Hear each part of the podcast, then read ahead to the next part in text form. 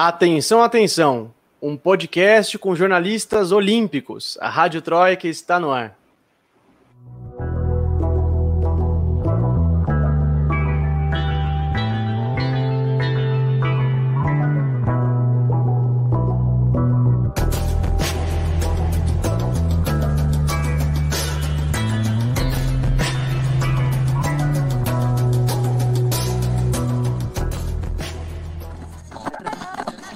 Rádio Troika. Sejam todos e todas muito bem-vindos, muito bem-vindas. Está começando o episódio número 18 da Rádio Troika. Esse é o podcast de política internacional em três blocos aqui nos canais de Ópera Mundi. E o episódio de hoje traz um destaque. Quem quer ser um ditador? Presidente de El Salvador celebra a prisão de opositores. As mais recentes investidas autoritárias de Nayib Bukele, presidente de El Salvador, que já mandou o exército invadir o Congresso e destituiu todos os juízes da Suprema Corte e que agora celebra a prisão de opositores de esquerda ao seu governo. Enfim, todo esse caldo da política salvadorenha vai ser o tema do nosso segundo bloco. E nos destaques das nossas correspondentes, a gente vai discutir a situação da pandemia na Espanha, os impactos do escândalo de espionagem Pegasus na Europa e como é que andam o Juan Guaidó e seu bonde falando em negociações com Maduro por aí. Claro que também teremos nosso querido festival de besteira que assola o mundo e nossas já tradicionais dicas culturais no final do episódio. Eu sou Lucas Stanislau, repórter de Ópera Mundi. Como sempre, vocês já sabem, não estou sozinho no rolê. Recebam com carinho a repórter que tem os batons mais bonitos desse programa, diretamente de Madrid, na Espanha, Camila Alvarenga. E aí, Camila? Boa noite, Lucas. Boa noite, Michele. Boa noite para todo mundo que está assistindo a gente. Já vi que tem gente esperando o meu FBA Mundo de hoje. Vamos ver se eu levo essa, mas levando ou não, estamos aqui para falar mal de liberal, então vai ser bom. Diria que majoritariamente nossa audiência espera ansiosa pelo seu Mundo toda semana. E também a repórter que tem vista para o Ávila, com muita inveja, digo isso, diretamente de Caracas, na Venezuela, Michele de Mello. E aí, Michele? Boa noite, Camila. Boa noite, Lucas. Bem-vindos de volta, Lucas. Prazer estar aqui com vocês de novo. E a Camila é isso, né? Não é só invicta do batom, é invicta do FBA Mundo, gente. Eu, como todas as vezes, estou aqui para tentar destronar ela de novo nessa categoria. Muito bem, muito bem. Vamos, vamos ver como vai ser Quem o pódio de hoje, hein? Quem é. sabe hoje, Michele? Hoje teremos medalhas do FBA Mundo. Vamos lá. Muito bem, gente. Sem mais delongas, queria passar para o nosso primeiro bloco, como vocês já sabem, carinhosamente batizado de Aconteceu Aqui, onde nossas repórteres trazem os seus destaques dos seus respectivos países. E eu começo com a Camila, porque aí na Espanha, né, Camila, eh, parece que vocês continuam tendo uma alta de casos da Covid-19, né? Como é que está a situação da pandemia por aí? É, então, Lucas, a Espanha agora mesmo está enfrentando um paradoxo, né? Ao mesmo tempo que o país atingiu o recorde de pessoas vacinadas com até duas doses na Europa, né? 54,7% da população, mais inclusive que os Estados Unidos, é, a Espanha também está perto de atingir o recorde de contágios, com 700, com, é, 700 casos por cada 100 mil habitantes, né? É o segundo país com incidência mais alta depois do Reino Unido. E aí, por que, que isso está acontecendo, né? A população jovem, que é a mais exposta, principalmente agora no verão, né? Que está reabrindo tudo, está todo mundo saindo, é a que começou a ser vacinada agora em julho, né? E a galera também quer viajar. Então, eles estão atrasando, muita gente está atrasando para se vacinar, porque se viajar, vai pegar no meio das duas doses, ou vai atrasar a segunda dose. Então, isso tem sido um problema, mas também é verdade que atrasou a chegada de doses da Pfizer aqui. Então, isso atrasou a vacinação de muita gente no grupo dos 30 a 40 anos. E aí, a consequência disso é que está começando a aumentar a pressão, pressão, nos hospitais e centros de atenção primária. Nas UTIs ainda não, né? É, se estima que a gente tem 10% das UTIs ocupadas. É, e aí isso está gerando uma resposta nos países ao redor da Espanha, né? A França e a Alemanha, por exemplo, colocaram a Espanha na lista, lista vermelha, estão recomendando não viajar para cá, o que é muito perigoso do ponto de vista econômico também para o país, já que está todo mundo apostando no verão e nos turistas para reaquecer a economia. Muito bem, a gente sabe como o verão na Europa é importante para os países, né? Para a economia dos países europeus. Agora, Camila, mudando de pato para ganso, eu queria tratar de outro tema com você que anda assombrando a Europa, assim como outras regiões do mundo, que é o escândalo de espionagem Pegasus, esse software israelense que foi contratado por governos aí, parece que espionou todo mundo, né? Jornalista, militante de direitos humanos, membros de governos de diversos países. Conta pra gente como é que surgiu isso e como é que tem sido a repercussão disso aí na Europa. É, o escândalo Pegasus é, na verdade, de um aplicativo de, de vigilância, né? O Pegasus, criado pela NSO, a minha empresa de cibersegurança, cibersegurança de Israel. Né? E aí rolou uma reportagem revelando que um monte de gente estava sendo vigiada, que é, os dados de jornalistas foram vazados, né? Inclusive, é, tem casos, por exemplo, de tentativa de infiltração em aparelhos que pertenciam a mulheres próximas ao jornalista saudita Jamal é, Khashoggi, né? Que foi assassinado em 2018 no consulado do seu país em Istambul, né? Não sei se é, todo mundo lembra desse episódio. Também aparece número de telefone como do jornalista mexicano Cecílio Pineda Birto, que foi assassinado algumas semanas depois da, do, do, vazamento, né, de da gente descobrir sobre o vazamento, né, as pessoas, as pessoas que realizaram a investigação, os jornalistas, as reportagens que saíram sobre, dizem que o, documento inclui celulares de pelo menos 180 jornalistas, representantes políticos, é, militantes, como você mesmo falou, militantes pelos direitos humanos, tem mesmo é, como estou falando aí nos comentários, o Macron foi um dos uma das vítimas dessa, desse vazamento recente, mas vale ressaltar que não é a primeira vez que o programa Pegasus dá esse tipo de problema. Em 2020, em julho, o El País e o Guardian já tinham revelado que celulares de vários líderes independentistas catalães estavam sendo monitorados pelo aplicativo, né? Então, não é de agora é, que esse aplicativo está dando problema. O Snowden, inclusive, veio comentar que, é, que isso era praticamente é, quase pior que uma bomba atômica, né? Ele disse que esse tipo de aplicativo devia ser banido do mercado internacional e deveria ser tratado como armas nucleares são tratadas, porque realmente é muito perigoso, né? É, então, aí, como consequência, a França vai abrir uma investigação ju judicial para ver o que realmente aconteceu, quais dados foram revelados, porque a intenção é a promotoria de Paris acusar os responsáveis de atentar contra a intimidade, interceptar mensagens, intromissão fraudulenta em sistemas informativos, ou venda-se autorização é, para captação de dados informáticos, né? Então, é, querem perseguir é, as pessoas responsáveis, porque o que a NCO alega é que os serviços dela foram comprados por outros países, né? Entre esses países está a Arábia Saudita, o Azerbaijão, Bahrein, Emirados Árabes, Índia, Cazaquistão, México, Marrocos, Ruanda, Togo e a Hungria, que é o único país da União Europeia é, está sendo, digamos, acusado de ter comprado esses serviços, né? Mas na Hungria também a promotoria de Budapeste já avisou que vai realizar investigações próprias para ver se algum delito foi cometido. É, então, tá todo mundo muito tenso com essa situação e, e, buscando responsáveis. E aí, Israel tá tentando fazer um malabarismo ali. Criaram um grupo de trabalho para investigar as consequências das atividades da NSO. Exato, eu ia te é... perguntar isso. Israel já tá mexendo uns pauzinhos para investigar isso, né? Para Exato. Eles estão. Eximir o governo, né? Falar, olha, Exatamente. vamos investigar e tal. É. Exatamente, Israel está tentando tirar o deles da reta, inclusive dizendo que pode ser que até eles mudem a política de exportação de, de conteúdo cibernético sensível, enfim, é, ou de equipamento cibernético e tal. Mas é isso, a gente sabe que é o governo tentando tirar o deles da reta. A gente espera que a Rádio Troika não, não tenha. Não foi nada por acaso, né? Desculpa, Lucas. Vai lá, Michelle. Não, vai lá, vai lá, quero te ouvir. Não, eu comentar que é isso, que o fato é que não parece que foi nada por acaso, né? E eu acho que o que é mais curioso é que na última conferência, na última cúpula anual que aconteceu da OTAN, uma das, das mudanças na nova estratégia militar da OTAN para o próximo período é justamente essa sugestão que, que o Snowden faz, né? Eles incluem ciberataques, cyberataques, ataques é, tecnológicos como um dos riscos de segurança é, mundial.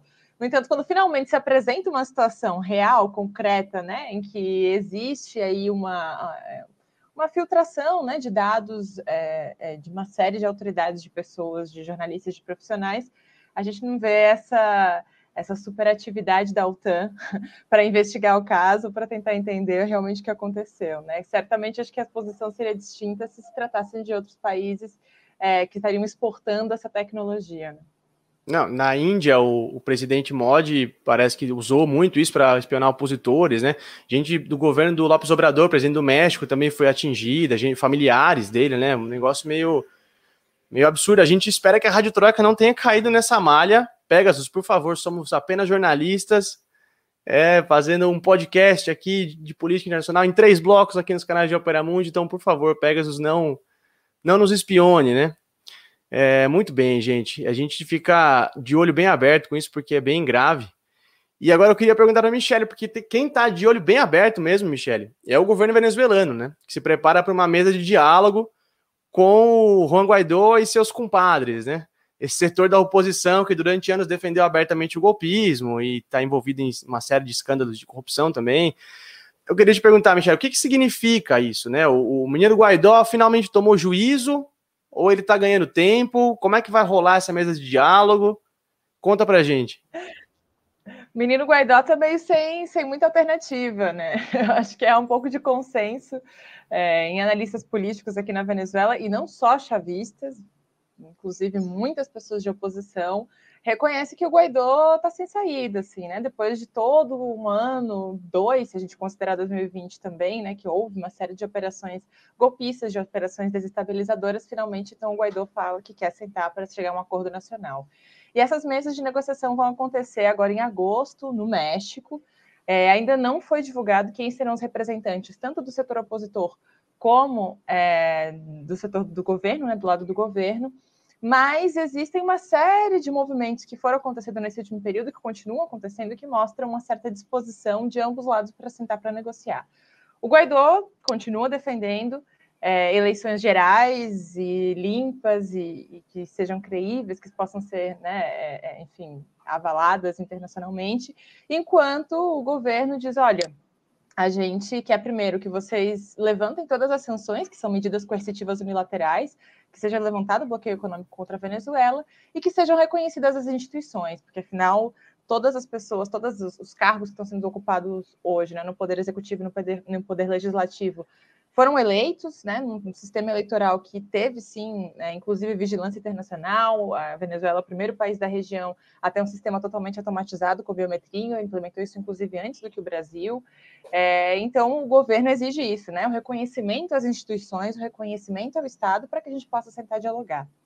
Agora, é, não, não bastasse dizer que tem disposição para dialogar, inclusive autoridades dos Estados Unidos também já, já reiteraram isso, né? O embaixador virtual dos Estados Unidos para a Venezuela, que atua lá na Colômbia, atua em Bogotá, o James Story, foi uma das vozes que já saiu dizendo que defenderia, que é importante esse diálogo, etc.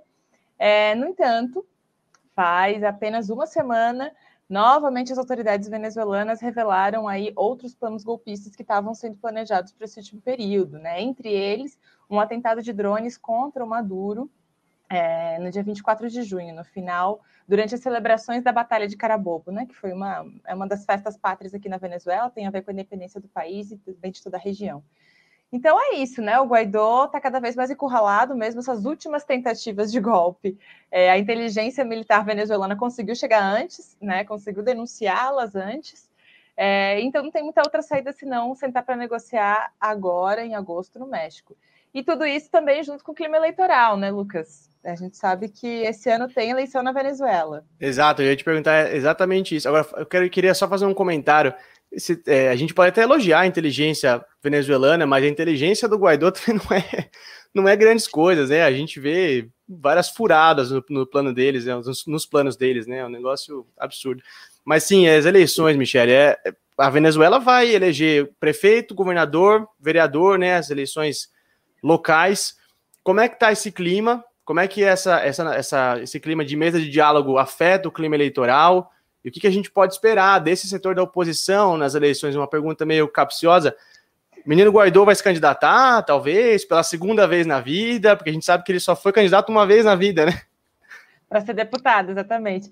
Então, tem alguns comentários de que sim, de que talvez ele fosse candidato a governador, outras pessoas dizem que não. É, não se sabe ainda se ele seria candidato ou não. Digamos que se ele se candidatasse a governador, seria realmente assumir que todo o discurso, toda a narrativa de presidente interino, de presidente é, encarregado, né, de autoproclamado, ela cai por terra, né? Então, e ainda por cima, segundo as últimas pesquisas de opinião, o Guaidó é, tem menos popularidade do que o Maduro, e muito, muito menos no caso. Né? O Guaidó tem menos de 10% de aprovação popular, ou seja, tá um pouco difícil dele conseguir ganhar alguma coisa. Acho que não ganha nem prefeitura, imagina o governo do estado. É, a Lola que perguntou, né, sobre, sobre voto sobre voto no papel. Na Venezuela é isso, tem o voto biométrico, né? Foi o primeiro país a automatizar, e também sai o papel, sai o, o seu voto impresso em seguida. Como se fosse um é recibo, é né? Do, como do se voto, fosse um né? recibo. É. Como se fosse um recibo e ele é colocado numa urna. Então tem essa dupla verificação. Tanto papel como, como né, o voto automatizado, toda, toda a informação digital. Mas é isso, Lucas. Em novembro, dia 21 de novembro, vai ter eleição para governador, prefeito e vereador, como você comentou. E tá todo mundo nesse clima eleitoral, assim, né? Inclusive, o PSUV, o partido governante, já realizou uma primeira seleção dos seus candidatos, uma seleção interna. E agora, no dia 5 de agosto, vão acontecer as eleições primárias é, para realmente definir quem serão os candidatos que vão concorrer a essas eleições em novembro. E da oposição também tem interesse em realizar eleições primárias. Por exemplo, no estado Tátira, que é o estado que faz fronteira com a Colômbia, um estado que historicamente ele é governado pela oposição, atualmente é governado pela oposição, pelo Partido Ação Democrática, que é um dos quatro maiores partidos de oposição, também já pediu apoio do Conselho Nacional Eleitoral, do Poder Eleitoral venezuelano, para realizar eleições primárias no Estado, para definir quem vai ser o candidato da oposição no Estado. Isso porque a oposição da Venezuela está tão fragmentada, Lucas e Camila, e também toda a audiência aqui do Rádio Troika, que eles não conseguiram até agora chegar num consenso sobre como vão escolher seus candidatos é, nesse processo eleitoral. Se vão fazer eleições primárias em todos os estados, é, ou então se vão se guiar através é, das pesquisas de opinião, de quem está melhor colocado nas pesquisas de opinião, ou como que vai ser esse processo. Então é isso, assim, o cenário é todo mundo está pensando em eleição, pensando em negociar, pensando em dialogar, né, em retomar é, estabilidade política, retomar a institucionalidade do país e retomar uma estabilidade econômica.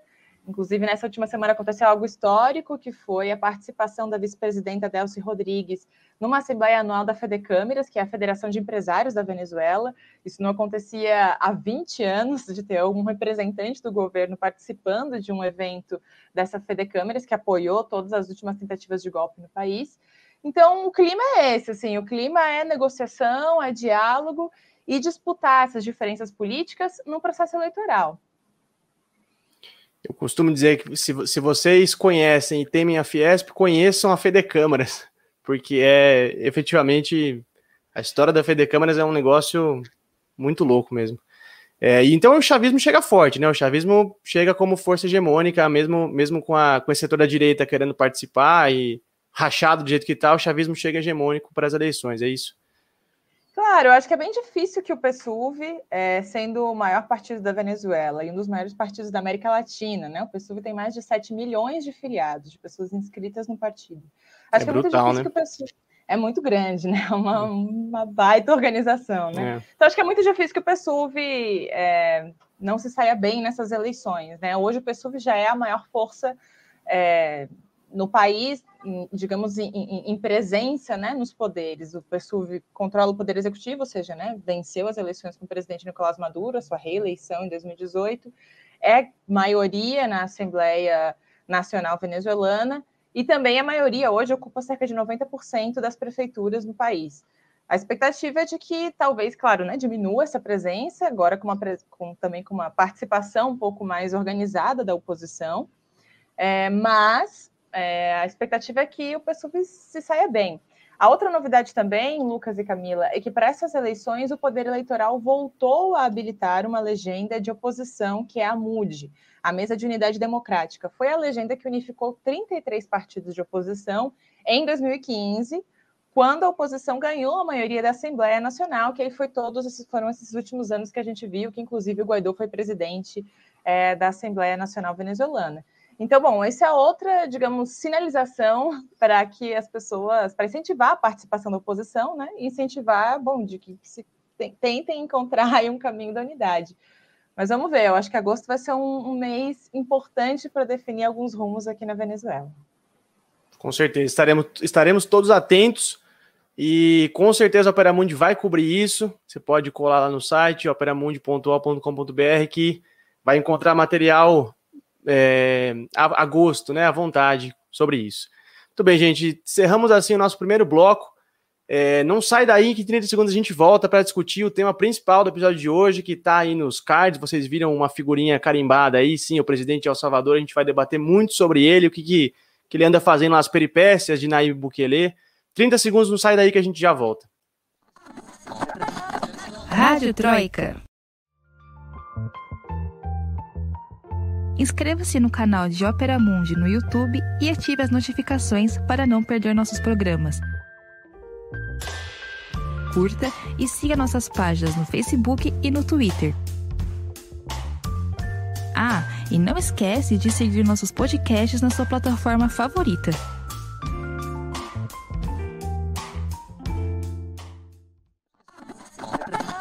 Rádio Troika. Muito bem, estamos de volta com o segundo bloco do podcast Rádio Troika, aqui o podcast de política internacional em três blocos nos canais de Opera Mundi. Mas antes, um pequeno cavalo de pau para a gente voltar aqui no primeiro bloco. Tem uma pergunta muito interessante aqui para a Michele, que eu acho que é essa do Marco, né, Michele? Perguntando se existe fundo partidário na Venezuela, um tema que está bombando aqui no Brasil, que todo mundo quer discutir. Aí, aí na pata de Bolívar, Michele, como é que funciona essa, essa questão?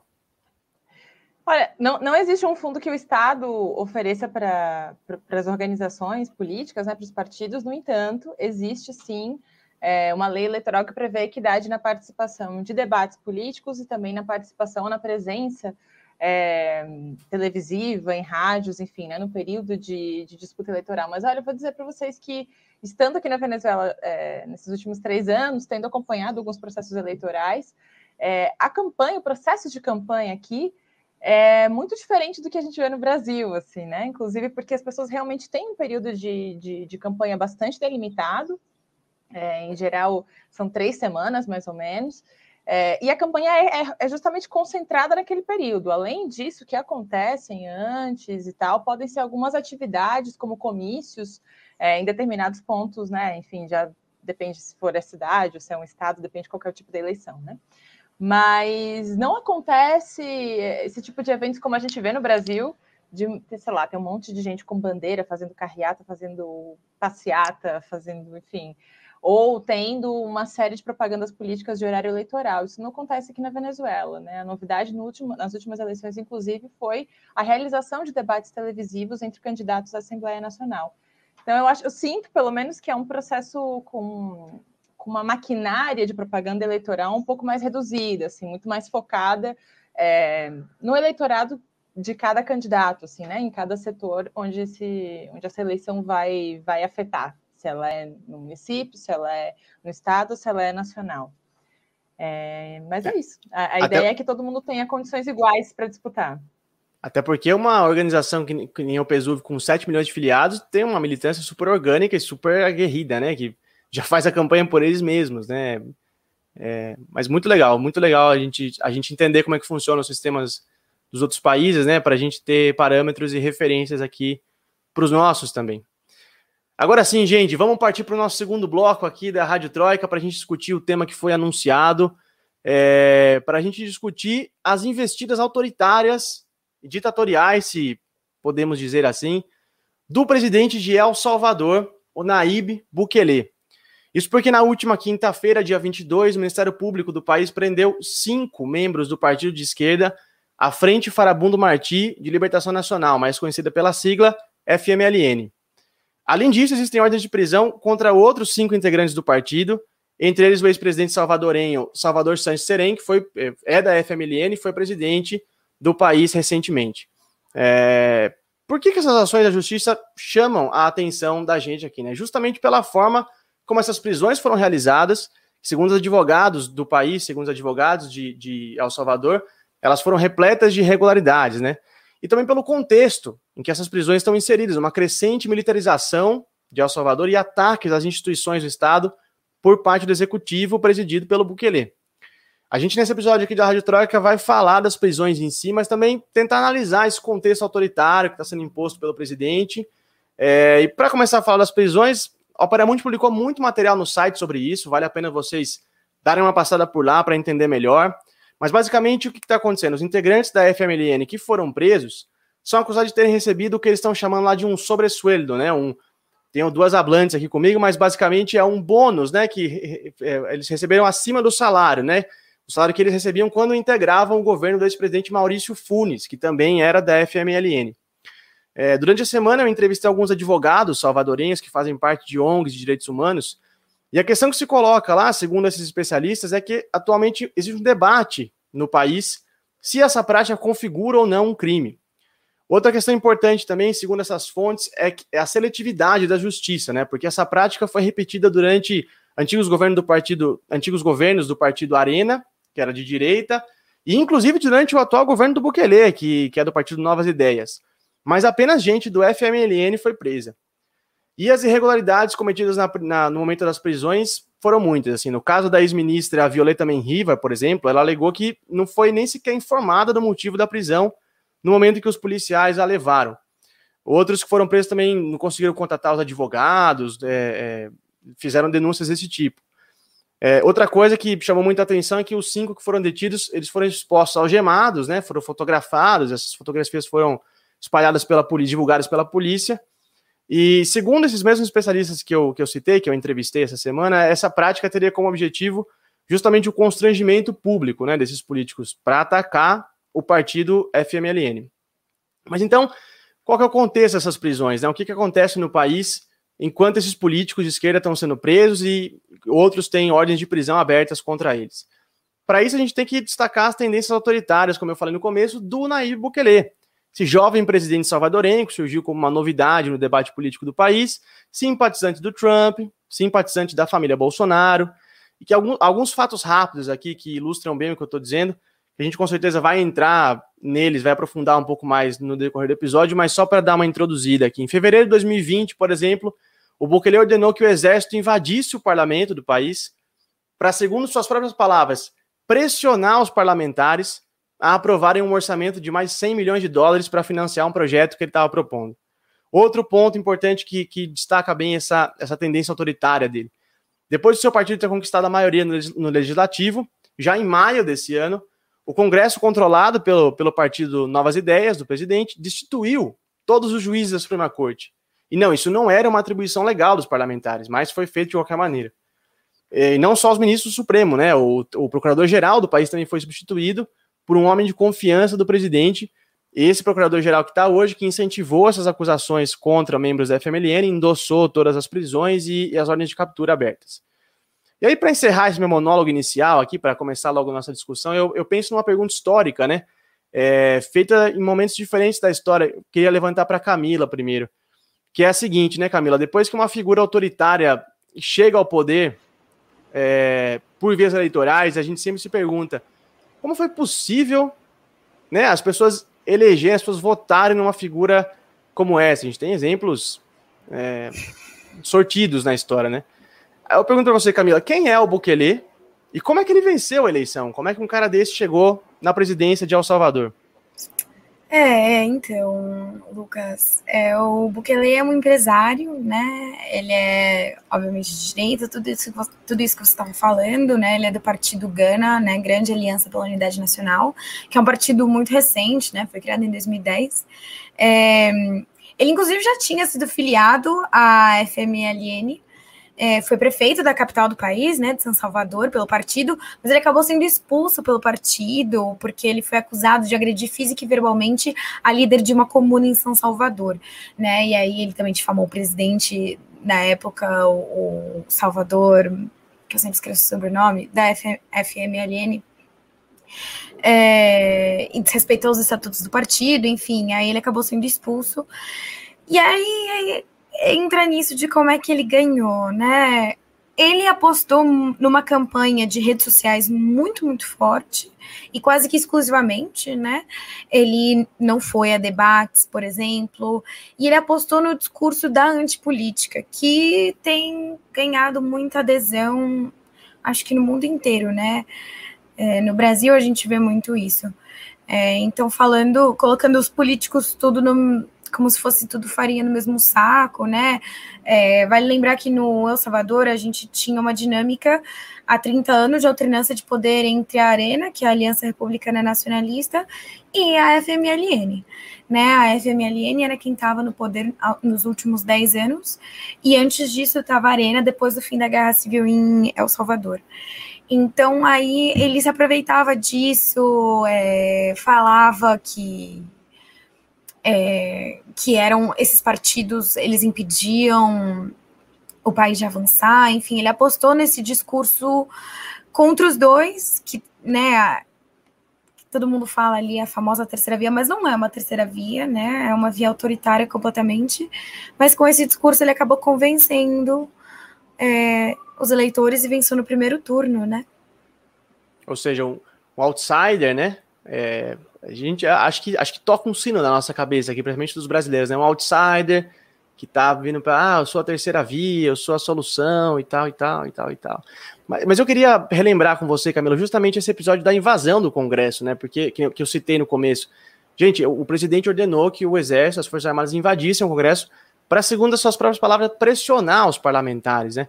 Isso, é, assim, na, na, minha avaliação, Camilo, não sei o que vocês pensam, mas isso é meio um caminho sem volta, né? Porque causa um trauma na, em toda a governabilidade de um país que assim, adotou a democracia liberal como, como parâmetro, isso causa um trauma gigantesco. Inclusive, tem organizações que chamam até hoje, configuram esse dia como o golpe de Estado, o dia do golpe, Exato. né?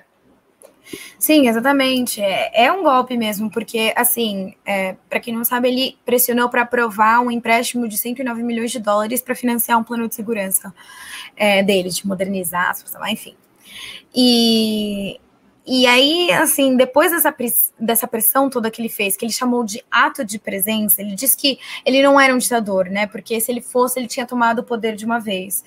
Só que, assim, o parlamento acabou aprovando o orçamento, porque, lógico, é, foi o que você falou, é um caminho sem volta, foi um golpe. A partir do momento que você coloca as Forças Armadas, e ele colocou também a Polícia Civil, Polícia Nacional Civil, é, para fazer essa pressão, os parlamentares vão fazer o quê? Né? Não, não resta muitas outras opções. Então, é, com certeza é um caminho sem volta, é, é muito trágico. É, a, mesmo o, os outros partidos de direita que eram da, da aliança com o Bukele, ou apoiavam o governo do Bukele, falaram que isso foi um absurdo, né?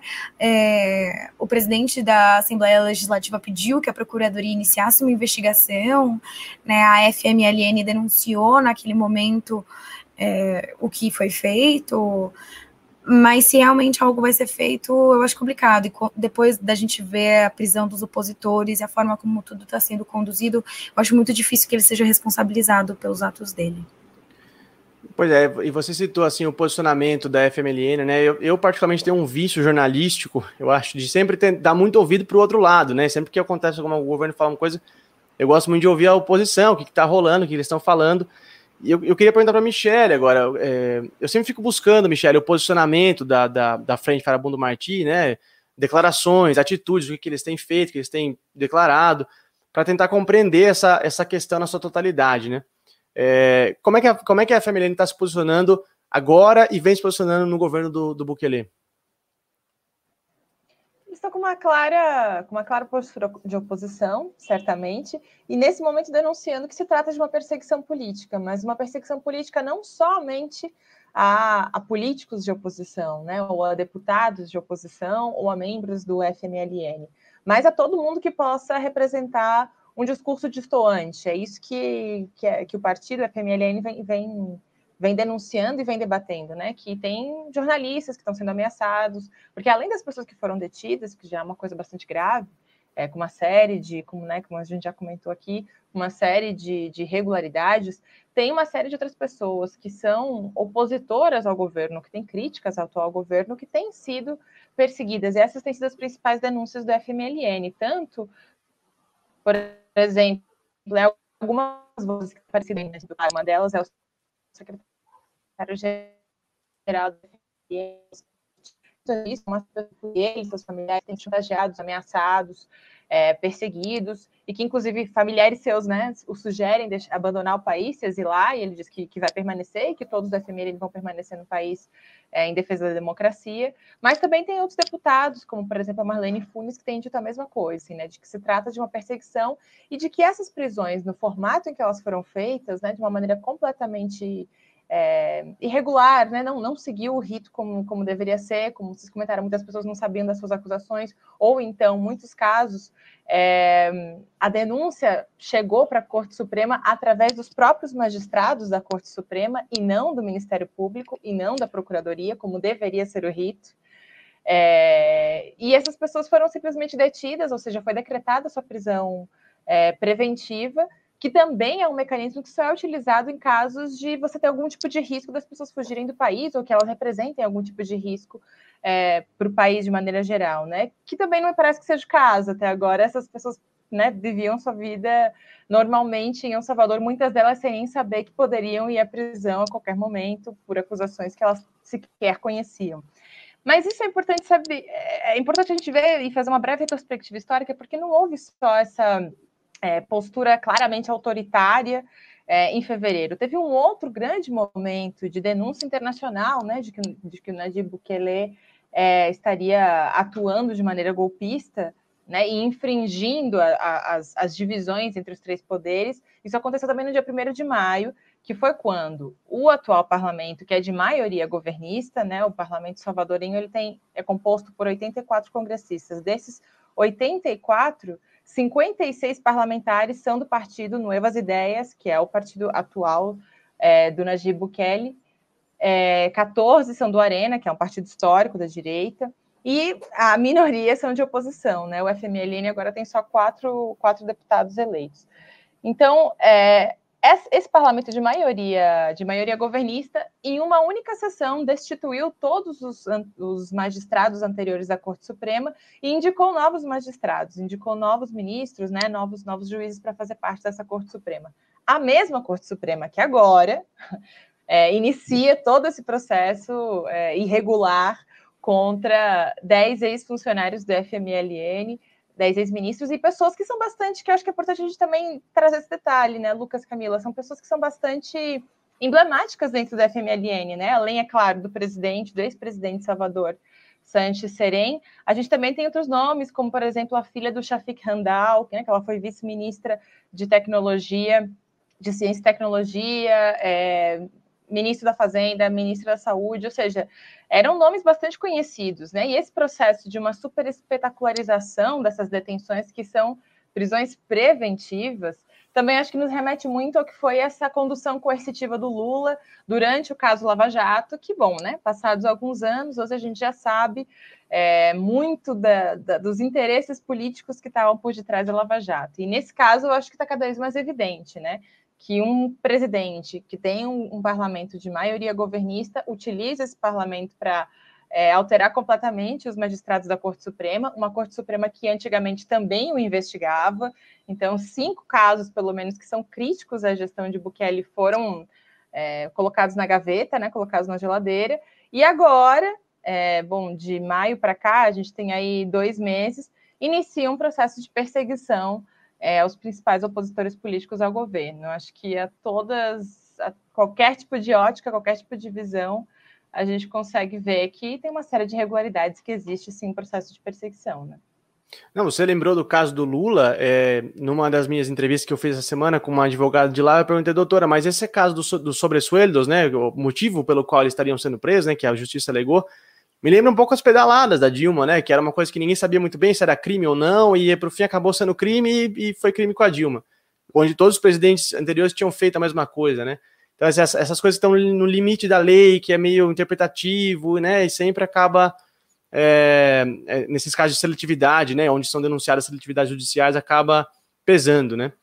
É, mas, Michele, ainda sobre a FMLN, eu queria. Porque é muito louco isso, né? Você vê um um partido que não nasce como um partido, nasce como uma, um grupo guerrilheiro, né? O histórico da FMLN é, é, é, de um grupo armado, um grupo guerrilheiro, parecido um pouco com o que está acontecendo com as Farc, hoje em dia na Colômbia, que acabou virando um partido político depois dos acordos de paz. A FMLN tem uma, uma história um pouco parecida, que passou a maior parte do, do, do tempo de existência lutando é, fora da institucionalidade, quando volta para quando, quando vai para a institucionalidade, se legaliza, tem um sucesso tremendo, né? Governa o país de 2009 a 2019, 10 anos, e agora se vê obrigado a defender essa institucionalidade, né? Preservar o Estado de Direito. É, você vê esse movimento também, que, que nem eu estou falando? Como é que você enxerga isso? Pois é, acho que é um giro 180, assim, muito inesperado, né? Acho que pelo menos para as pessoas que acompanham um pouco a, a, a, dinâmica de El Salvador ou a dinâmica de, de efervescência também de, do progressismo na região, né? De partidos de esquerda na região, é um giro completamente inesperado. Mas também, se nós é, olharmos um pouco né, para os últimos processos que aconteceram em toda a nossa região, né, de golpes brandos ou de candidaturas que foram apoiadas, claramente apoiadas pelos Estados Unidos, ou enfim, né, de uma série de processos também de utilizar o discurso, por exemplo, anticorrupção, né, o, o, a, a, luta contra a corrupção como um grande lema né, para implementar esses discursos anti-política, né, anti-democracia, anti-disputa, ou principalmente anti-esquerda, né, associar a corrupção com tudo que tem a ver com a esquerda, acho que aí a gente começa a entender um pouco melhor o que aconteceu em El Salvador, que é um pouco isso, né? Como você comentou, a FMLN surge como, como uma frente guerrilheira, um movimento guerrilheiro que unificou uma série de organizações revolucionárias de El Salvador, entre elas o Partido Comunista, é, e que vem desde 1980, da sua criação, até 1992, quando assinam os acordos de paz, é que a, todo esse período foi uma organização de guerrilha, uma organização considerada é, insurgente, enfim, né, não, não, não, tava, não era um partido político reconhecido é, dentro de El Salvador. Só a partir de 92 é que a FMLN começa a disputar eleições, a ser reconhecida. E, e, o mais interessante é que na primeira eleição que eles disputam, eles já conseguem eleger um terço de todos os candidatos que eles colocaram para disputar. E esse processo só foi subindo, só foi avançando, só foi aumentando essa popularidade do FMLN como um partido político. Agora, é, bem lembrado também pela Camila de que o Najib Bukele ele fez parte da FMLN, né? ele foi candidato, ele foi prefeito de São Salvador, da capital, pelo FMLN. Então, eu acho que aí tem uma jogada também importante que é a seguinte: primeiro, tentar fraturar é, os partidos de esquerda dentro deles mesmos, né?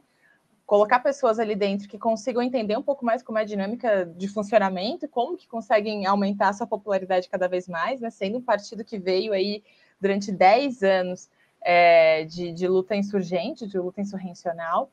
É, e depois, justamente, né, pegar esse elemento que sai dali para ser, digamos, essa voz autorizada a dizer que naquele espaço aconteciam coisas que, que não eram legais, entre elas isso, né, entre elas uma suposta é, corrupção desatada, que é um pouco do discurso do, do Najib Bukele quando ele vai se eleger. E que tem tudo a ver com essa coisa de fomentar, como também a Lava Jato, por exemplo, no Brasil fomentou, todo esse sentimento de que a política é corrupção, né? De que todos os políticos são corruptos e de que então a pessoa que for mais apolítica ou mais outsider ou esse jovem é, super conectado com as redes sociais é, super conectado, inclusive agora né, com as criptomoedas, enfim, que esse jovem sim representa é, esse discurso liberal, esse discurso distinto, essa mudança. Quando a gente está vendo que na prática não é bem isso, né? Então, o FMLN, eu acho que passou por esse processo, assim, de um descrédito sendo fomentado sem que o próprio partido percebesse. Que eu acho que também, novamente, a gente pode estabelecer um paralelo com o que aconteceu com o PT, com o antipetismo é, no Brasil. Para todos que nos assistem, eu faço uma sugestão. Procurem a página no Twitter do, do Bukele e deem uma passeada por lá. Vocês vão entender o que a Michelle e a Camila falaram, esse perfil dele, né? Como ele. Não perfil no Twitter também, mas esse perfil de candidato, né? O cara que não usa gravata, né? De bonezinho para trás e memes, memes constantes, memes sobre, sobre coisas sérias, né? E tal. É, tem uma pergunta aqui do Bernardo, eu queria jogar para Camila, levantar a bola aqui para ela. É, o Bernardo pergunta se existe alguma perspectiva de desgaste da imagem do Bukele. É, junto com essa pergunta, Camila, eu queria te perguntar: a imagem do Bukele vai se desgastar? E o que, que dá para a gente fazer de paralelo do Bukele com o Bolsonaro? Porque eu também vi isso no chat, o pessoal perguntando: ah, Bukenaro, já chiparam aí, né? É, sobre a perspectiva de desgaste, eu não vejo isso acontecer, porque assim, ele ainda conta com muito apoio popular por algumas é, algumas razões, não só porque ele descobriu a forma de se comunicar com as pessoas por meio da, das redes sociais, ele tem esse discurso da política, mas é, ele está se aproveitando de medidas assistencialistas, tipo, é, ele entregou, sei lá, 300 dólares para as famílias mais necessitadas é, e repartiu alimentos durante a pandemia. É, aconteceu um fenômeno que os, os, o índice de homicídios caiu muito é, em 2020, é, foi de, assim, tinha uma média de 50 homicídios a cada 100 mil habitantes e caiu para 20 mortes a cada 100 mil habitantes. Só que, assim, se você lê sobre isso, não existe um motivo claro pelo qual isso aconteceu. Não sabem interpretar esses dados, inclusive analistas. Só que, claro, o Bukele está capitalizando em cima desse tipo de coisa. Então, essas medidas contribuem para reforçar a popularidade dele. Por outro lado, ele está lutando contra. É... Meu Deus, eu só só me vem à cabeça a palavra em espanhol, reproche internacional, né? Então, é, por exemplo, os Estados Unidos. Reprovação, reprovação, rechaço. Isso, obrigada, chefe. Vocês são hablantes, vocês se entendam, hein? A minha tecla SAP demora um pouco mais aqui, por favor. Perdão, gente. É, então, ele está lidando com esse rechaço internacional pela forma como ele age, pela pelas coisas que ele faz, tipo a invasão ali do Congresso, né? Os Estados Unidos mesmo se pronunciou. Tudo bem que a gente sabe quando os Estados Unidos rechaçam alguma coisa na América Latina porque tem outros interesses ali, né? Mas, enfim, se distanciou economicamente é, do de El Salvador. Então, ele está entre essas entre esse apoio popular e o rechaço internacional. Mas, enfim, eu acho que, inclusive, se parece um pouco com o que está acontecendo com o Bolsonaro, né? Aproveitando a outra coisa que você me perguntou, Lucas. Primeiro que, assim, tem todas as semelhanças entre Bukele e Bolsonaro, tipo, desde a raiz, esse discurso antipolítica, fugir de debate, né? Que é uma coisa que o Bolsonaro fez muito. E aí tem essas coisas de... É, por, ser, por exemplo, o Bolsonaro capitalizou em cima do auxílio emergencial, que não foi nenhuma coisa que ele queria aprovar, né? Foi a esquerda que lutou, a oposição que lutou para aprovar, mas depois ele pegou e falou: não, fui eu que dei, porque eles estavam dizendo menos, eu dei mais, enfim, é, ou com o alívio da pandemia no final também, eles se beneficiam um pouco disso, então é complicado porque são coisas que não foram do governo dele, mas porque ele está no governo, ele recebe o crédito. Que eu acho que também é um pouco que está acontecendo com o Bukele, e, e por isso é difícil a gente ver um desgaste, né? Que nem o Bolsonaro tem essa base eleitoral dele que não se abala, é provável que a gente veja isso no caso do Bukele também. E vale lembrar que é o Salvador. fazer só uma... Vai lá, Michelle, vai lá. Vai lá. Só um adendo. Aquelas, a gente não quer parar de falar do Bukele. É, não, eu queria fazer só um adendo que é o seguinte, que também é isso, com essa imagem do jovem empreendedor, inovador, né, conectado com a juventude, conectado com as novas tecnologias, etc. Ou seja, com uma imagem que reflete muito mais é, essa ideia de uma, de uma direita liberal, ele vai por detrás disso passando todas as suas derivas autoritárias, assim, né? E passando toda essa agenda extremamente conservadora, que são esses dois fatos importantíssimos que a gente comentou, e agora tem mais um, né? Todos esses 10 ex-funcionários, eles foram acusados é, nesse caso chamado caso desfalque, né? Operação desfalque, que, que sugere que, que houve lavagem de dinheiro, peculato ou é, má administração da administração pública, má gestão da administração pública. E agora o Bukele está fazendo o quê? Ele está querendo tornar esses crimes, exatamente esses crimes, é, crimes que não tenham prescrição no Código Penal salvadorenho, que é alterar o Código Penal salvadorenho, novamente utilizando um Congresso que é de maioria governista, para que esses crimes sejam considerados sem, sem, sem prescrição. Ou seja, né, com todo o discurso liberal, com todo o discurso de supostamente amigável, do novo, de algo diferente, o que ele está fazendo basicamente é perseguir todos os seus, seus, candidatos opositores e agora tentando fazer com que eles sejam presos é, e que nunca mais possam estar em liberdade, né? É, e, e esse debate vale da... questionar. vale. Perdão, segue, segue, segue. E eu ia dizer que aí vale a gente questionar, e a última coisa que eu falo, que aí vale a gente questionar também, que é o seguinte, né? Quando aconteceu algo que não foi similar, mas que tentaram noticiar internacionalmente como se fosse similar na Nicarágua, é, o tratamento da mídia convencional, da mídia hegemônica, enfim, no Brasil foi completamente outro, né? Como se o Daniel Ortega realmente estivesse perseguindo possíveis candidatos é, presidenciáveis, que não foi o caso. Todas essas pessoas que foram detidas realmente foram acusadas com base numa legislação, tem todo um processo de investigação com evidências que foram levantadas e estão seguindo um processo jurídico como tal, né? Não é o caso de El Salvador, que no caso a imprensa não está noticiando é, da mesma forma. Não, e, o, e o fato dele ter conquistado maioria no parlamento já também responde um pouquinho a questão do Bernardo, né? Se ele vai desgastar a imagem dele. A eleição foi esse ano. Assim, ele conquistou a maioria tem meses, né? Então, e isso aí, ter maioria no Congresso, ele vai deitar e rolar agora, porque agora ele não precisa atacar o exército lá, né? Agora ele já tem, é, tem quem ele precisa, ele pode passar todas as bombas que ele quiser. Sim, é. e inclusive igual o Bolsonaro usando o discurso da segurança pública para também receber mais apoio, né? Que essa é outra, agora que a Michelle estava falando do, disso, eu, eu acabei lembrando, essa é outra semelhança, né, entre os dois. Ele aposta nessa coisa de voltar contra o crime, contra as gangues e tal, aprovar orçamento para segurança, para fortalecer as Forças Armadas. E El Salvador tem um, tem um trauma terrível com, com crime organizado, né? O negócio lá é muito, muito feio mesmo. São índices assustadores e que, que é esse, esse discurso né, autoritário, truculento, acaba ganhando muita força por uma sociedade ferida, machucada pelo crime organizado, muito afetada né, pelo, pelo, por esse elemento na sociedade.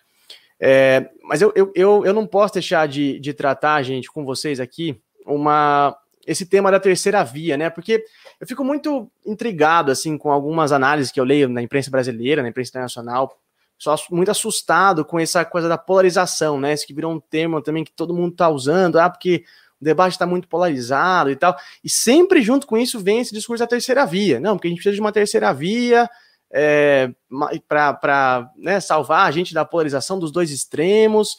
E, e, a materialidade mostra, como vocês duas já deixaram claro aqui, que quando essa terceira via se estabelece no poder, ela acaba rivalizando com alguma das duas outras que, que rivalizavam anteriormente. Fica evidente no exemplo de El Salvador, quando o Bukele se preocupa muito mais em atacar a FMLN e esquece do Arena, e o Arena esquece do Bukele, e vida que segue entre os dois ali, entendeu? É, e esse espanto desses analistas, para mim, vem um pouquinho do pessoal que não entende minimamente de uma categoria chamada luta de classes, né? Eu não quero aumentar muito a dose de teoria aqui no, no episódio de hoje, mas eu queria perguntar para vocês, rapidamente, assim, para a gente fechar esse bloco, Michele, como é que você enxerga isso na, da, da terceira vida, a polarização que virou uma onda na América Latina, isso, né?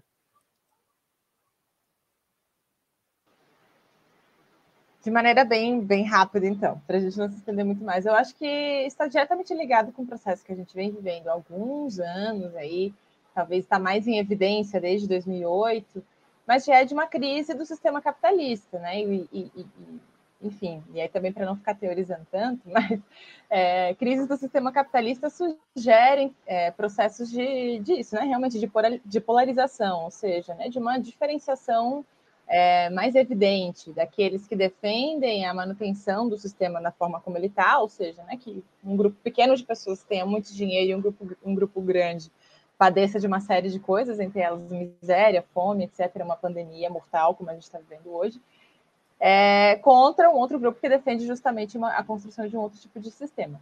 E o que tem acontecido é que, à medida em que esses setores de direita né, percebem que também estão perdendo força, estão perdendo capacidade de ter apoio, principalmente no nosso continente da América Latina, porque o próprio sistema político como tal está extremamente desgastado, né, as pessoas já perderam muito né, da, da sua crença, da possibilidade de mudanças com as eleições.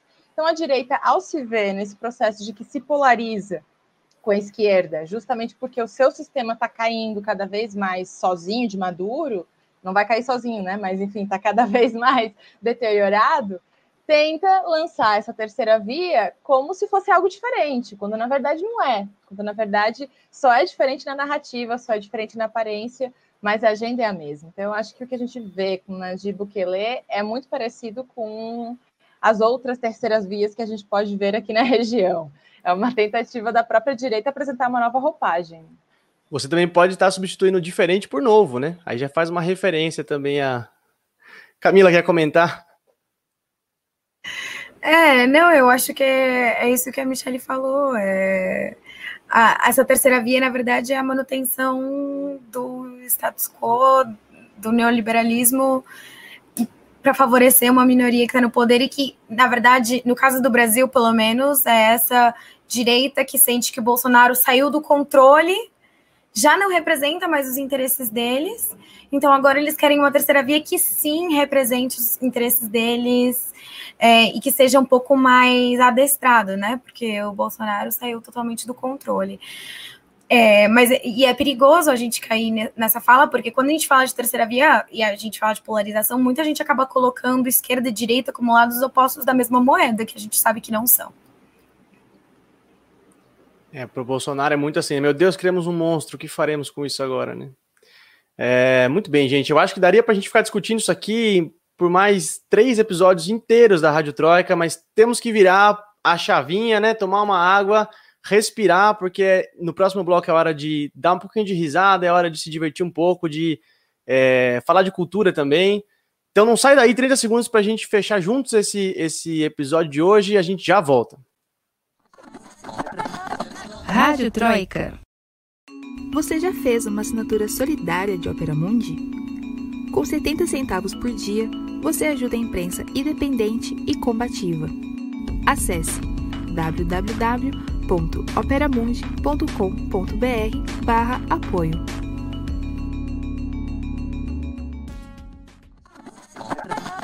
Rádio Troika. Muito bem, estamos de volta para o terceiro bloco da Rádio Troika, o episódio é, de política internacional aqui nos canais de Ópera Mundi. É, e esse bloco agora que já virou o xodó da galera, né? Que vocês sabem, o nosso querido FBA Mundo, festival de besteira que assola o mundo. É, a gente decidiu trazer é, semanalmente aqui três notícias mais absurdas que saíram na semana inspirado diretamente no que o Stanislau Ponte Preto, grande jornalista brasileiro, fez lá em 64, na época da ditadura, quando ele criou o FEBAPA, que ele compilava ali as maiores absurdos que os militares faziam na época da, da ditadura militar no Brasil. A gente vai trazer para vocês aqui a, as besteiras que estão assolando esse mundo onde, meu Deus, e vocês aí em casa vão escolher quem merece o troféu. Hoje, a medalha FBA Mundo, né? Quem merece a medalha FBA Mundo da semana. E eu começo com a Camila Varenga. Camila, que é a, é a, é a recordista campeã de todos os tempos aqui. Por favor, Camila. Olha, a mais temida, não... mais temida e mais amada também. Olha, não sei se o meu de hoje vai me render a medalha, porém, eu acho importante trazer é um pouco absurdo, vai. O Santiago Abascal, que é o líder do, do Vox, o partido de extrema aqui, de direita aqui da Espanha, foi declarado persona não grata em Ceuta, né? Ceuta é um dos territórios da Espanha na África. O negócio é que o Abascal é, e o Vox, de forma geral, eles tentam incitar discórdia em Ceuta e, e né? Eles têm um discurso super xenofóbico e anti-islâmico, né? Dizem que a população muçulmana vai superar a população população espanhola católica, como se os muçulmanos não que vivessem ali não fossem espanhóis, né? E que o Marrocos vai invadir Ceuta, enfim. E aí chegou num ponto que o Abascal foi visitar Ceuta em maio e rolou um monte de protesto, né? Ele fez várias declarações nesse sentido também. E aí o próprio prefeito da cidade, Juan Vivas, do PP, que é o Partido Popular, também de direita, em geral, aliado ao Vox, falou que ele estava sendo tendo declarações abertamente fascistas. Então, a Assembleia de, de Ceuta colocou em pauta isso para, enfim, para avaliar as, as posições dele e dizer que não tolerava e tal. E eles acabaram votando é, que o Santiago Abascal é persona não grata graças à abstenção do PP, inclusive. Então aí o Vox, super chiliquento, falou que ia romper com o PP e não sei o quê, mas assim, vira e mexe o Vox fala que vai romper com o PP e não rompe, entendeu? Só que agora eles estão ali dando o chilique porque o Santiago Pascal não pode mais entrar em Ceuta. Quem diria, nossa senhora, ele enfrentando as consequências dos próprios atos. Ruga, rugas de preocupação, né? Com Santiago Abascal. Exatamente. Michele de Mello, o seu, por favor.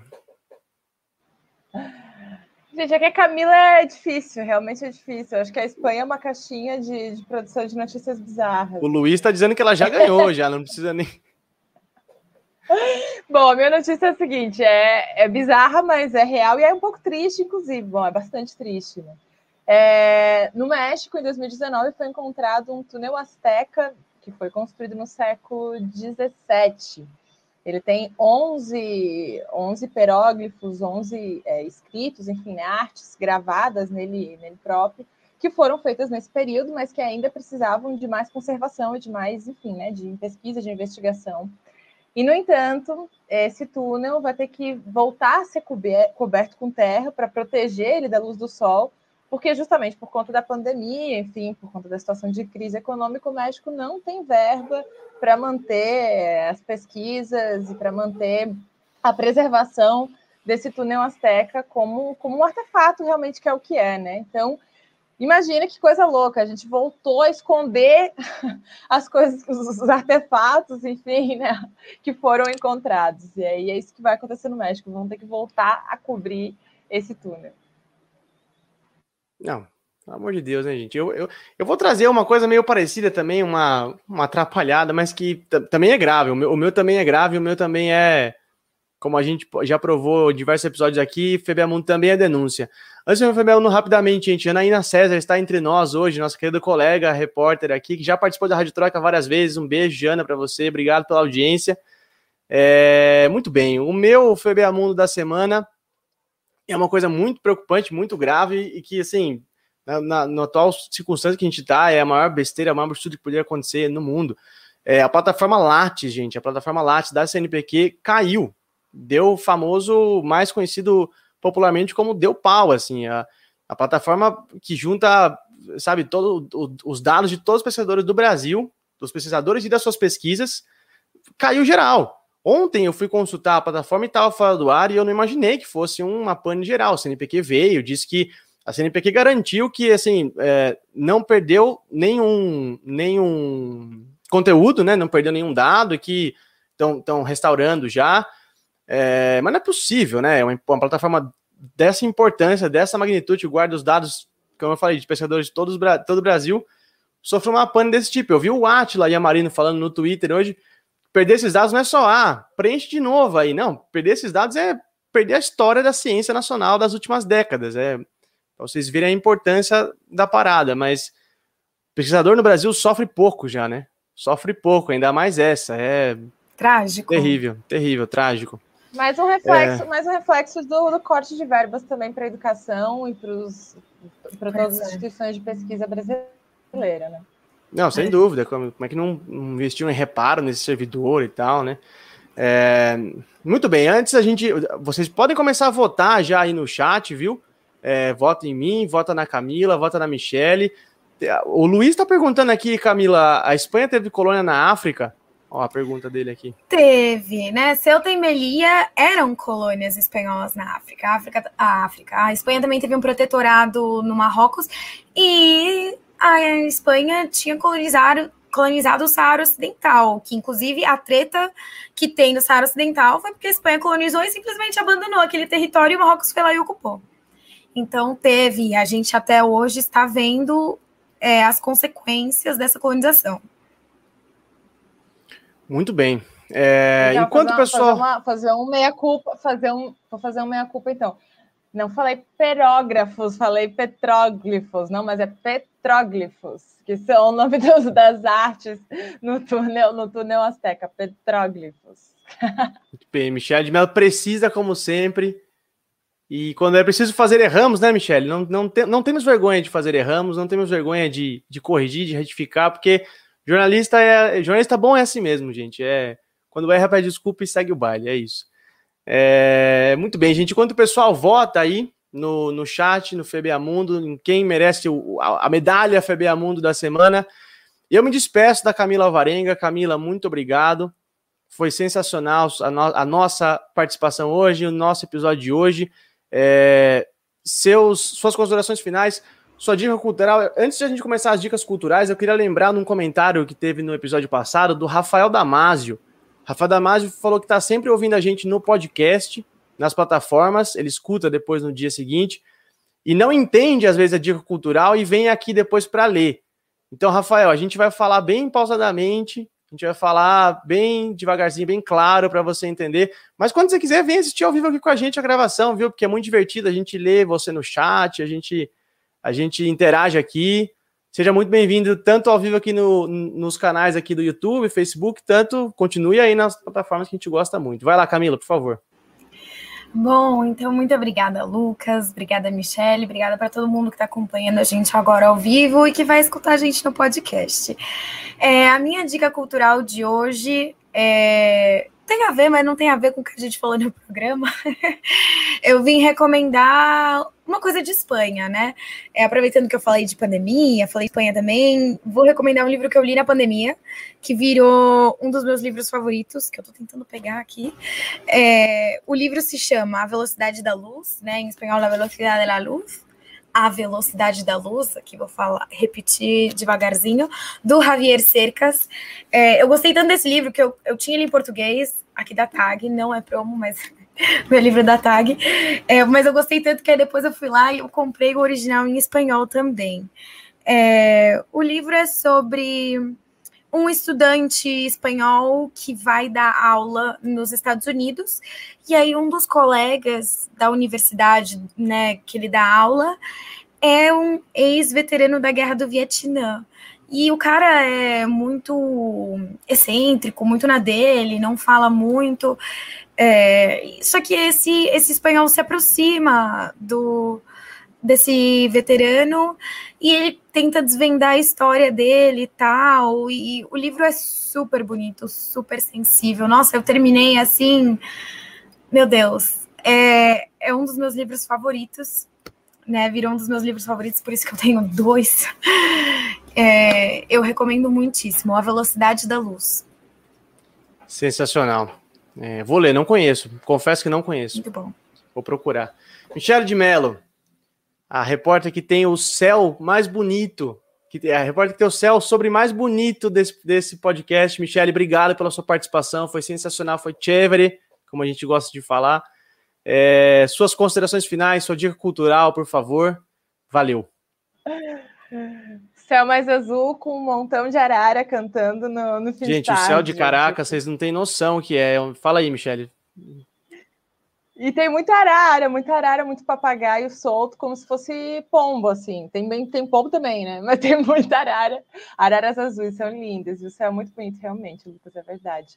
Gente, um prazer estar com vocês. Um abração, um beijão para Camila, para o Lucas, à distância, né? Em breve espero que estaremos é, com condições também de nos encontrarmos e, e sem uma pandemia em meio. é um prazer participar com vocês de novo. Sempre aprendo muito e me divirto muito. Muito obrigada também a todo mundo que nos acompanhou até aqui.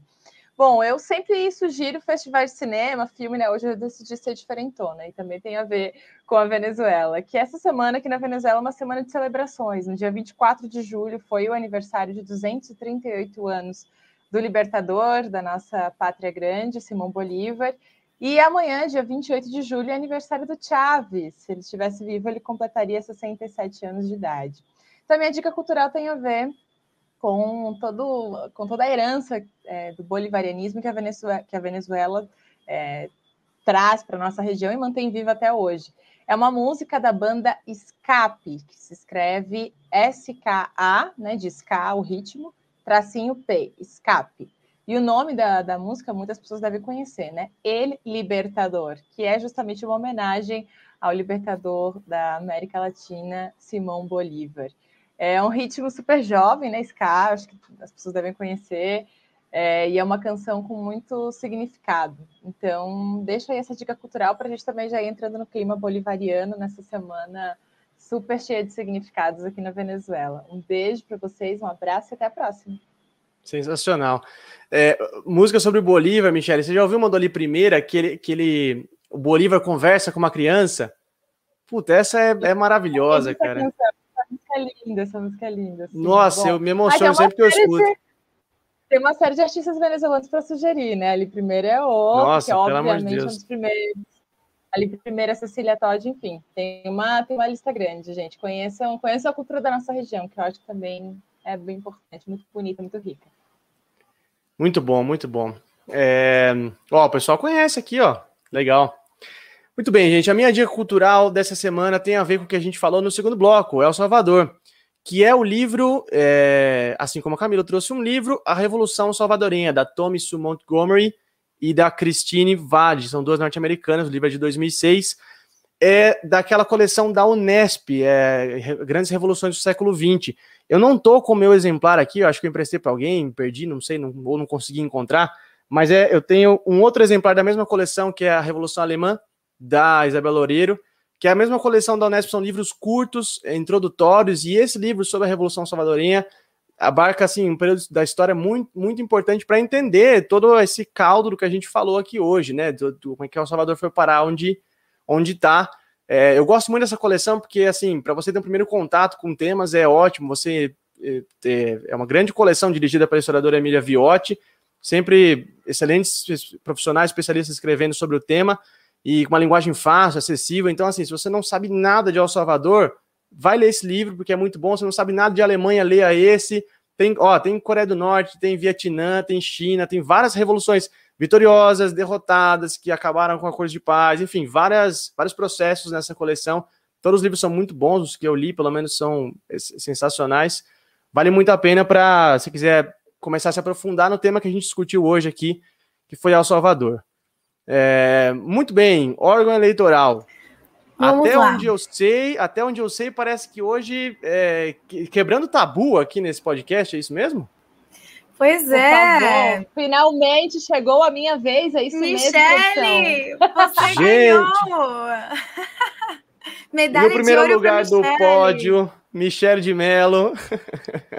Muito bem. Prepara para o print, prepara para o print.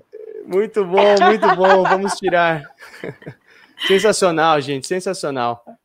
É, olha só, tá ficando cada vez mais disputado isso aqui, hein? Acho que o reinado da Camila tá ameaçado, quem sabe, não sei, vamos ver. Análise de conjuntura no próximo episódio sobre, sobre o reinado da Camila aqui no FBA Mundo. Gente, olha só, é muito legal, sensacional. Eu vou passar a programação para vocês a gente, antes da gente embora aqui. Ó, essa semana tá muito boa no Ópera. Quer ver? Amanhã, dia 28, às 11, o Breno vai receber o advogado e educador Ronaldo Pagotto.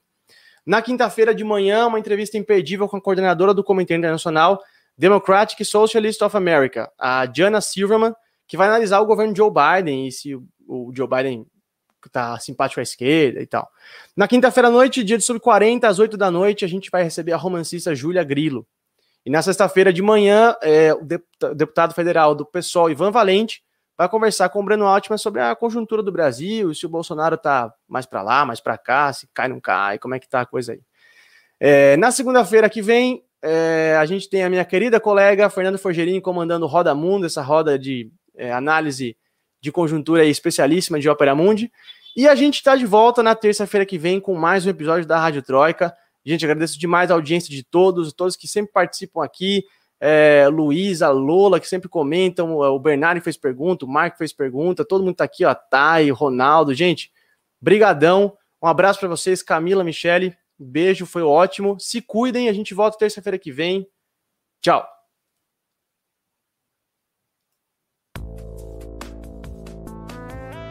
Podcast Rádio Troika tem idealização e apresentação de Lucas Stanislau. A locução é de Fernanda Forgerini. Supervisão de Haroldo Cerávulo Cereza e Rafael Targino.